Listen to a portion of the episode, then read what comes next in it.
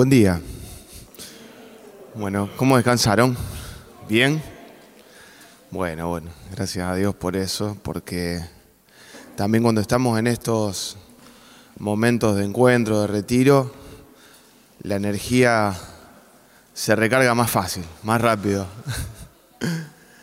Tenemos como el, como el teléfono, el cargado rápido. Bueno. Y en este retiro que, eh, que estamos hablando del Espíritu Santo, el otro día preparando, orando, ayer a la mañana también. Eh, el Espíritu Santo está descendiendo todo el tiempo en nuestras vidas. Nosotros estamos todo el tiempo pidiendo el Espíritu Santo, hablando del Espíritu Santo, y nombramos el Espíritu Santo un montón de veces. Pero a veces no, no entendemos bien qué funciona con el Espíritu Santo y qué, al menos a mí me pasaba, eh, que escuchaba hablar del Espíritu Santo y bueno, y la palomita del Espíritu Santo y como que, que no entendía bien. Sí, Jesús y Dios lo tenía claro, pero el Espíritu Santo como que mucho no entendía. Eh, y cuando uno habla, le pide a Dios que descienda el Espíritu Santo sobre nosotros, de alguna manera también le estamos pidiendo su gracia, y por medio de la gracia a mí me, me ayudó mucho a vivirlo a Dios, a vivir el camino de Dios, la gracia de Dios. ¿Cuándo está la gracia de Dios en nuestra vida y cuándo no está la gracia de Dios? ¿Y de qué depende que la gracia de Dios esté en nuestra vida o que no esté?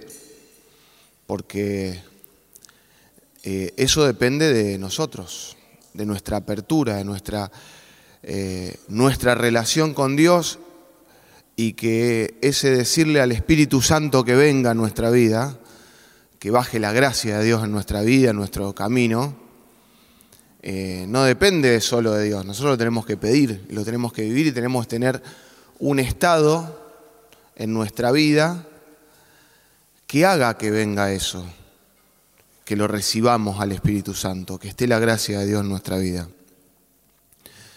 ¿Y cómo, cómo lo invito? Con palabras lindas, con canciones lindas, orando. Y eso se nos queda corto. Yo lo invito con preparando el lugar, preparando el, el, lugar donde va a habitar el Espíritu Santo en, en nuestra vida. Entonces, que nuestra vida tenga un orden, que esté ordenada, para recibir el Espíritu Santo y que esté la predisposición en nuestro corazón, no en nuestras palabras. Em, el otro día cuando estaba preparando se me venía un poco la, la imagen esta de un tren, ¿no?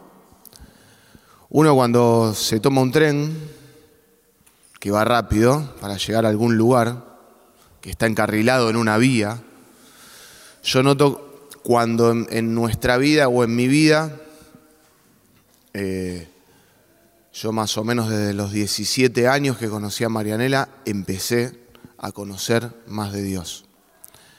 Eh, y uno va teniendo fluctuaciones, todo el mundo va teniendo idas y vueltas y, no es que uno está santificado y, y, está toda la vida impecable, impoluto como un santo. Busca la santidad, pero en el camino va tropezando y va volviendo y va y mientras más nos mantengamos eh, en la gracia de Dios, es más fácil la vida, es como que vamos en un tren. Como se abren todos los caminos, no hay un semáforo, no hay un obstáculo, no hay nada. Cuando estamos en la gracia de Dios, cuando pedimos el Espíritu Santo. Y cuando estamos preparados para recibirlo también, no solamente pedirlo, como decíamos antes. Eh, entonces en, esa, en ese camino yo escuchaba las prédicas de ayer, los testimonios, y veía también eso, de que uno por momentos puede estar errado en el camino y no puede tener esa gracia. Entonces puede recibe las malas noticias. Pero la buena noticia es que Dios siempre nos vuelve a recibir, siempre nos podemos volver a tomar el tren. No es que pasó y listo y lo perdimos, y ya nuestra vida es un fracaso rotundo. No, Dios nos da esa posibilidad de que siempre tenemos la oportunidad de subirnos de nuevo al tren. Ahora,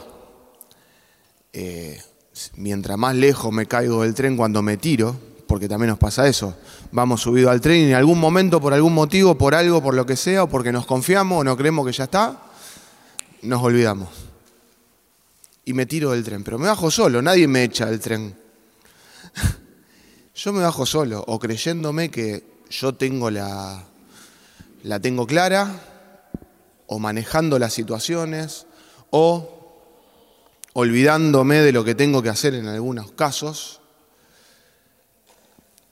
Pero bueno, mientras más me alejo, después me cuesta un poquito más volver. Y por eso a veces pasa de que Dios trabaja con nosotros y hay un proceso. Y ese proceso es eso, es volver a poner las cosas en su lugar. En la economía, en mi trabajo, en mis prioridades, en mi perseverancia, en lo que sea. Pero sabemos que Dios vuelve, pero para eso primero está ese proceso, que no es un proceso que Dios lo hace porque lo hace. Dios lo hace porque lo necesitamos. Porque para volver a la gracia de Dios y para volver a fluir en ese tren y en las vías, yo tengo que estar preparado. Si no, me voy a caer a los dos minutos de nuevo y un golpe atrás del otro. ¿Quién sufrió golpes acá? Todos. Todos sufrimos golpes. Todos estamos a lo mejor en ese proceso de prepararnos para la gracia de Dios. Eh, en mi caso no, no, voy a dar testimonio, pero hemos, he sufrido algunos golpes años atrás. Gracias a Dios, hoy estamos en una en un momento de gracia con mi familia, eh, pero siempre hay que estar atentos a no desviarnos del propósito, a no perder la humildad, a no perder el rumbo, porque es muy fácil a veces cuando está todo bien creer que ya está y relajarse, y ahí es donde nos volvemos a desviar, porque nos creemos que no hay que hacer ningún esfuerzo, nos creemos que está todo ya listo, que ya terminé, que ya cumplí. Yo lo veo mucho. Eh, justo el otro día estaba en la escuela, en el colegio, hablando con los niños, con los chicos de 6, 7, 8 años, que estaban en una situación, ellos están en una edad que tienen que aprender que los actos que hago tienen consecuencias, buenas o malas. Entonces, de esa forma nosotros podemos ayudar a los chicos a que dimensionen que no son más el niñito que, bueno, lo que hago está papá y mamá para cuidarme y nunca me va, me va a pasar nada, sino que de a poquito empezar a entender de que las cosas que hago tienen consecuencias. Si yo agarro un plato y lo tiro al piso, se rompe. ¿Y cuál es la consecuencia? Que no tengo plato. Si yo rompo los materiales o pierdo el lápiz del colegio, bueno, no puedo escribir. Es una consecuencia. Es diferente a que si lo tiro, lo pierdo el lápiz, a los dos segundos tengo otro. Entonces la consecuencia no la siento. Y de esa forma Dios también trabaja con nosotros. Porque yo no puedo esperar, eh, no sé, que me vaya bien en algo en lo que no estoy cumpliendo en lo que no estoy trabajando para que para tener buenos resultados. Entonces Dios no es que nos hace mal o no, no, pero nos quitamos de la gracia, nos quitamos de la protección de Dios, solos, por nuestra propia voluntad o por nuestra falta de voluntad también. Entonces eso me lo relacionaba mucho con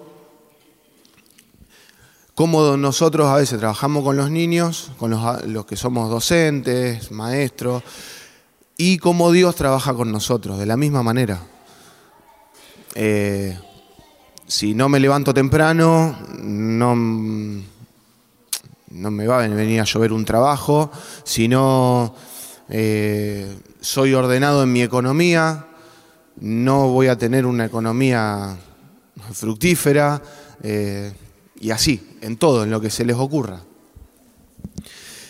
Eh, vamos a compartir una palabra que es Isaías 29, desde el versículo, desde el versículo 9. De un ratito para que lo busquen.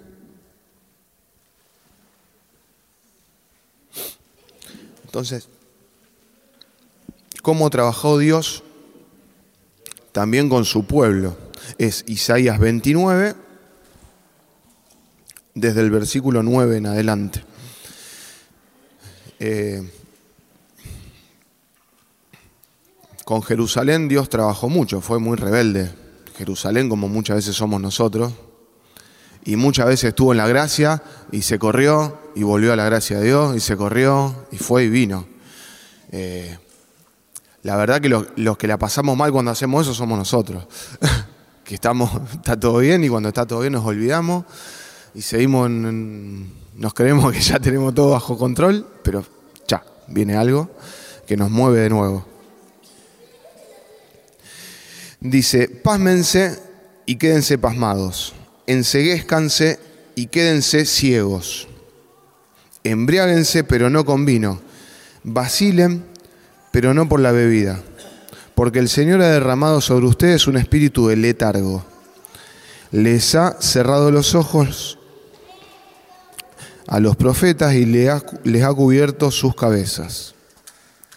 Y toda visión es para ustedes, como las palabras de un libro sellado. Se lo dan a uno que sabe leer diciéndole, lee esto, pero él responde, no puedo, porque el libro está sellado. Le dan el libro a uno que no sabe leer diciéndole, lee esto, y él responde, no sé leer. ¿Cuántas veces estamos por caminos errados que no tienen salida? ¿O nos sentimos que estamos buscando, dando vuelta y dando vuelta en círculo con el pueblo de Jerusalén o yendo para un lado que no tiene, no tiene rumbo? Eh, adormecidos, estancados en este espíritu de letargo de, de nada. ¿Y qué fruto tengo? Ninguno. Y sigo en la misma y la paso mal. Eh, o queremos entender algo y no podemos entenderlo. No, no, no sé qué me está diciendo, no, no, no sé para dónde salir, no sé para dónde ir. Que es el espíritu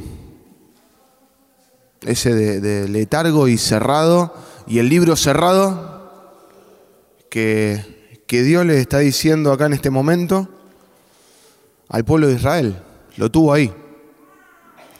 Es lo que ayer hablaban un poco en la prédica también de que dando vueltas sobre lo mismo como una mosca y no, no, no, no desatamos ese, esa situación. Bueno, de la misma forma, Dios trabajó con el pueblo de Israel y trabaja con nosotros.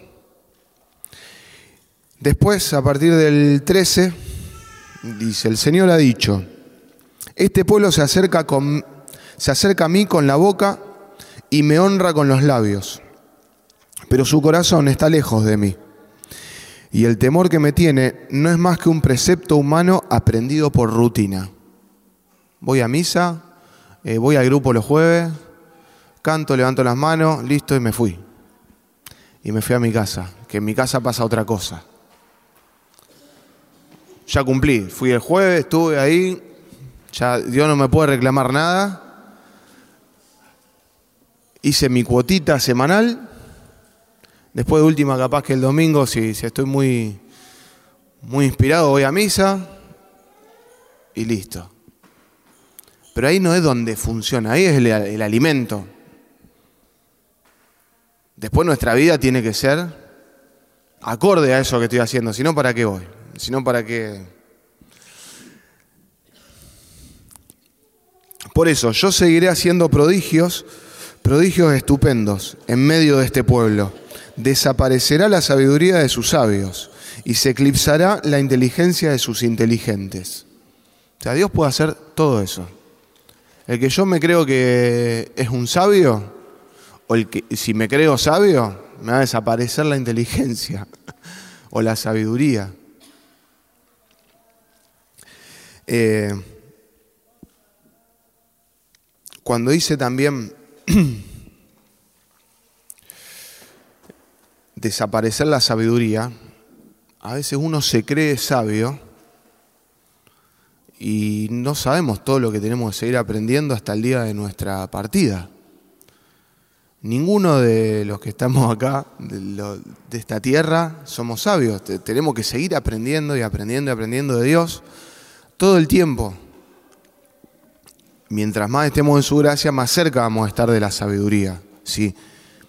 Pero estamos cerca de la sabiduría que es de Dios. Le pedimos a Dios la sabiduría dentro de la gracia. Y mm, cuando hablo un poco del formalismo, de cumplir, de decir con la boca lo que hablábamos recién, eh, no tiene que quedarse nuestra relación con Dios acá acá nos alimentamos, acá conocemos, acá eh, venimos a, hacer como un intensivo de, cosas. Eh, pero nuestra relación con Dios está afuera también, está toda nuestra vida.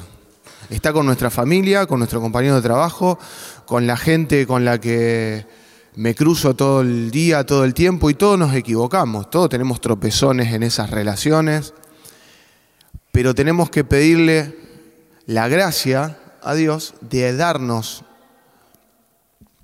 eh, su Espíritu Santo en esas relaciones. Eh, laborales, de amigos, de... Yo noto en lo personal que muchas veces cuando hay épocas en las que estoy más eh, pidiéndole bajo el Espíritu Santo, y en la gracia de Dios, en la que más gente se me acerca preguntándome qué, pasa, preguntándome, eh, me pasó hace poco con un amigo que, bueno, después vino al grupo, un amigo de toda la vida, de los 13 años, 14 años de la secundaria, que recién ahora empezó a orar y todo, él no, cero, era ateo, no, no le interesaba nada y lo veía como que bueno, el que lo necesita lo, busca, el que no, no. Y ahora me manda fotos, mirá la palabra que me salió, y eso, un amigo, mejor amigo de toda la vida. Que antes nunca eh, se había acercado, pero bueno, eso es lo que los demás ven distinto en nosotros. Pero ¿por qué no se acercó? ¿Porque él no quería o porque a lo mejor yo no transmitía lo que a lo mejor él recibió ahora o esa posibilidad que veo ahora. Eh, me pasó con mi hermano, con compañeros que conocí hace un tiempito de fútbol también que me preguntaban, ¿y vos qué, qué haces? ¿Qué hiciste? Eh, ¿Y dónde vas? Y en grupo. ¿Y por qué? ¿Y cómo es el grupo? ¿Y te hace bien? ¿Y tu familia cómo está? Y me empezaban a indagar como viendo ahí una posibilidad de gente que yo ni me imaginaba. Eh, lo mismo con las familias en la escuela, con los padres, por ahí alguno que pregunta. Y bueno, yo creo que eso es buscar la gracia de Dios, no acá solamente en el grupo, sino que acá es el alimento para después lo que hago en mi vida. Pues si no está lo otro, no tiene sentido esto, sí.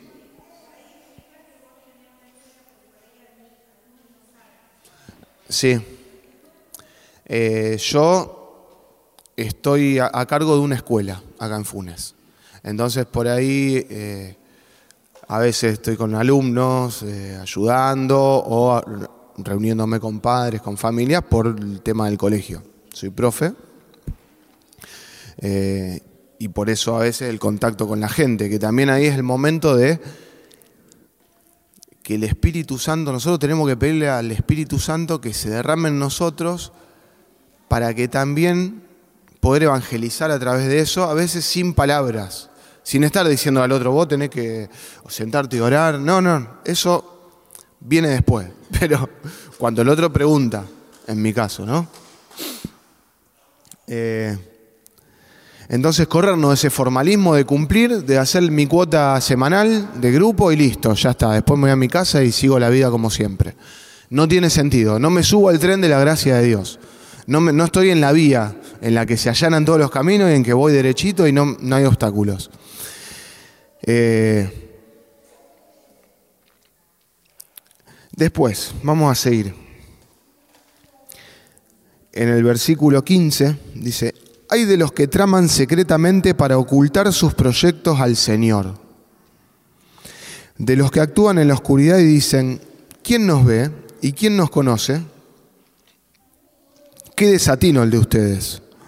¿Acaso se puede pensar que el alfarero es igual al barro para que la obra diga al que la hizo, no me ha hecho él?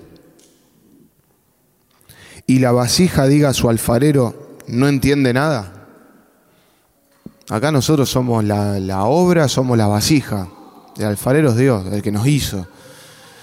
Eh, acá un ejemplo, ¿quiénes tienen hijos acá y levanten la mano? Bueno, los que son padres, ahora que nosotros también somos padres, ¿no les pasa a veces que ven a los niños haciendo algo pensando de que nosotros no lo estamos viendo y ya sabemos que están haciendo algo, pero no le decimos nada? O que ya sabemos lo que va a hacer. Yo me acuerdo, mi mamá me decía eh, algo así como, a mí me va a decir que yo te parí. Ella sabe lo que, voy a, lo que iba a hacer, sabía lo que iba a hacer después o la que me iba a mandar después. Eh, yo creo que a Dios le debe pasar lo mismo, digamos, nos debe ver a nosotros pensando de que no estamos viendo, eh, que no nos está viendo, que... Y ella sabe lo que vamos a hacer. No podemos escondernos de Él. Entonces, yo puedo decir de que no, que yo que soy tan bueno, yo que hice todo esto y a mí me pasa esto. ¿A quién le estamos diciendo eso? A la gente. Bueno, por ahí alguno te puede decir, pobre, sí. Pero la gracia de Dios no va a venir porque yo diga que soy bueno, por mis palabras. Va a venir por mi corazón. Eh, no podemos escondernos de Dios. No podemos pedir la gracia de Dios si estamos por otro lado. O si en algo... No puedo pedirle, por ejemplo, un, un ejemplo así medio eh, para que sea claro. Yo no puedo pedirle a Dios que me, que me prospere económicamente si juego a la guiniela, si fumo, si, que, que tener buena salud si no me alimento bien. No, es como una cosa o la otra. ¿Y, aquí, qué le vamos a esconder a Dios? Dios no es que no, no quiere darnos y como represión, como para reprendernos, nos manda algo malo. No, es que nosotros no estamos haciendo algo bueno. Entonces, no está, es la consecuencia, lo que decíamos antes con los niños. Todo acto tiene consecuencia. Un acto bueno tiene una buena consecuencia. Un acto malo tiene una mala consecuencia. Y listo, no hay con qué darle a eso. Eh,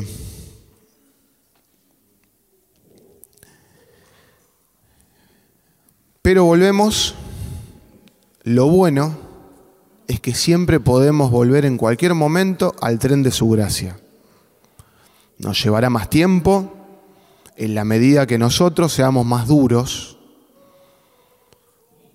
para entender. Pero siempre podemos volver, en todo. Eh, siempre estamos a tiempo de cambiar nuestra forma de actuar. Ahora, en el mientras tanto, apurémonos, sería mi, mi idea. Yo trato de, enseguida que estamos haciendo algo mal, bueno, acomodarlo, porque el tiempo es valioso. Eh, todo este tiempo que uno está teniendo malos hábitos es tiempo perdido. No es que después no va a poder volver en algún momento a la gracia de Dios, pero mientras antes vuelva, mejor, ¿no? Me voy a ahorrar menos problemas, menos disgusto eh, y voy a tener más tiempo de plenitud. Porque uno siente eso cuando está en la gracia de Dios, es como un momento de plenitud, es decir, que son momentos, no sé, según, ¿no? Pues a veces, no sé si le ha pasado, a veces que uno dice, mirá dónde estaba y mirá dónde nos puso Dios, o dónde podíamos haber estado y dónde Dios nos puso. Eso es la gracia. que Dios nos las da, no porque la merezcamos, sino porque nos las da, porque nosotros ¿qué hacemos? Bueno, lo, lo mínimo, ordenar nuestra vida, estar en orden, estar en relación con Dios, y ahí viene la gracia. Somos duros, somos duros como el pueblo de Israel, como un montón de testimonios y un montón de, todos tenemos testimonios de habernos desviado o no haber entendido o creernos que estábamos haciendo todo bien y esa soberbia nos llevó a tropezar y caer. Eh, hay que cuidarse, hay que cuidarse cuando nos creemos que estamos haciendo todo bien, nos tenemos que cuidar. Eh, porque empezamos, al menos en mi, en mi, testimonio, empezamos a creernos que las cosas salen porque nosotros hacemos todo bien. Y en realidad es por la gracia de Dios. Yo hago lo mínimo. Con eso Dios nos sube al tren y vamos. Pero en la primera que yo me creo que el que maneja soy yo, choco. Eh, así que vamos a el versículo 17. Dice, no falta poco, muy poco tiempo para que el Líbano se vuelva un vejel y el vejel parezca un bosque. Aquel día los sordos oirán las palabras del libro y verán a los ojos de los ciegos. Libre de tinieblas y oscuridad, verán los ojos de los ciegos. Esto que decíamos recién, creernos que no, no sale, estamos ciegos, no estamos viendo eh, el camino. Vemos las cosas malas, la mala noticia, todo lo que nos rodea, y le prestamos más atención a eso que a las promesas de Dios. Los humildes se alegrarán más y más en el Señor, y los más indigentes se regocijarán en el Santo de Israel porque se acabarán los tiranos, desaparecerá el insolente, y serán estirpados los que acechan para hacer el mal. Los que con una palabra hacen condenar a un hombre, los que tienden trampas al que actúa en un juicio, y porque sí, no más perjudican al justo. Por eso así habla el Señor, el Dios de la casa de Jacob, el que rescató a Abraham en adelante Jacob no se avergonzará ni se pondrá pálido su rostro, porque al ver lo que hago en medio de él proclamarán que mi nombre es santo, proclamarán santo al santo de Jacob, y temerán al Dios de Israel. Los espíritus extraviados llegarán a entender, y los recalcitrantes aceptarán la enseñanza. Eh, ¿Cuántas veces no aceptamos la enseñanza o no, nos quedamos ahí eh, solo en la enseñanza, escuchamos y listo? Y no la incorporamos, no la entendemos, no la vivimos. Eh, ahí, ahí está la diferencia. Yo puedo saber todo, puedo tener toda la teoría, pero si no lo vivo, no pasa nada. Si yo no me voy a mi casa y lo llevo y lo vivo allá, y en mi trabajo, en los lugares donde esté, no pasa nada. Porque es difícil, claro, el mundo te come. O sea, las obligaciones, los compromisos, la sociedad, cómo está la gente, todo el mundo vive acelerado, todo. Pero ahí es donde nosotros tenemos que poner en práctica. Es muy fácil acá. Acá todos te saludan, acá nadie te va a hablar mal, nadie te va a, a increpar, ni, pero bueno, justamente, acá cualquiera es bueno, ¿no? Eh, lo importante y lo que tiene sentido es ir ahí en mi trabajo, a mirarle la cara a mi jefe que no me gusta, a mirar... Y ahí ser testimonio, ser la luz que Dios nos pide en la oscuridad, la velita que prendíamos ayer, eh, que ilumina al resto. Y de a poquito van a ver que van a ir iluminando muchos, como contaba Fer ayer, eh, son luz donde están. Eh, en sus trabajos, con la gente que se van cruzando. Pero eso es la gracia que ilumina. Eso cuando yo estoy en la gracia de Dios y no es porque yo le hable mucho. A mí me pasa que yo no soy de hablar mucho y me cuesta a veces estar predicando. Eh, entonces, bueno, cada uno tiene sus formas y tiene sus, su personalidad. Entonces, trato de con mis actos que vean algo distinto cuando puedo. A veces no, a veces no me sale. Pero, y ahí la gente va a ir preguntando, mis amigos y mis conocidos, eh, cada uno está en un lugar distinto, cada uno tiene un lugar y ya seguro que está pensando en el lugar donde está, a ver qué puedo hacer, con quién me cruzo, cómo está mi cara cuando me ven. ¿Tengo cara amargado? Bueno, si tengo cara amargado ya, primero cambiemos la cara. Eh, ¿Cómo recibo los problemas? Las dificultades. ¿Me estoy quejando? Es muy fácil entrar en el círculo de la queja. Que viene uno y dice, no, este día, el frío que hace, sí, un frío bárbaro, y ahí entramos. O cualquier cosa, la inseguridad, la, la economía. Y sí, estamos todos en la misma. ¿Qué, ¿Qué, ganamos quejándonos? Ahora, yo le pido prosperidad a Dios quejándome de la economía, por ejemplo, ¿no? Eh, ¿qué estoy haciendo? Entonces empezar a mirar todas esas cositas que uno las tiene como hábitos y empezar a cambiarlos para buscar la gracia de Dios. Eh, bueno, esta palabra es para eh, Isaías 29, completo, es para que también veamos cómo Dios actúa con nosotros muchas veces o casi siempre, ¿no? Muchas veces estamos enseguecidos, tenemos a veces un formalismo de ir y cumplir, hacemos cosas a espalda del Señor pensando que no nos ve. Y Dios no ve que nos estamos quejando todo el día. ¿Qué quiere que te prospere si te está quejando todo el día? Te va a ir bien, pero si está alimentando la queja todo el tiempo, no te va a ir bien. Pero hay una perspectiva de salvación, hay una mirada, hay una vuelta a subirme al tren de la gracia de Dios. Ahora, tratemos de que ese tiempo sea el menos posible, que esté menos tiempo en la queja, en el, estancamiento. Así que bueno, los invito a cerrar los ojos, a pedirle al Señor su gracia. Te damos gracias Señor porque sabemos que este tiempo de ceguera, de formalismo, de adorarte solo con la boca y con los labios, ya pasó.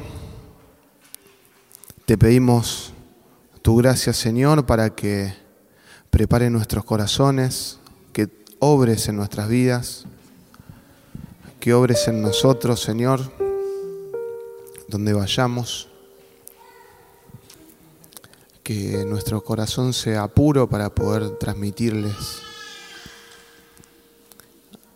a los corazones de, de las personas que nos rodean, Señor, no palabras, solamente palabras vacías ni, ni formalismos, que realmente sea nuestra vida una luz en las vidas de los demás. Primero en las personas que nos rodean. En nuestras vidas también, Señor, que haya gracia. Que el proceso sea, sea intenso, sea rápido, Señor, para poder estar en tu gracia y subirnos a este tren lo antes posible, Señor.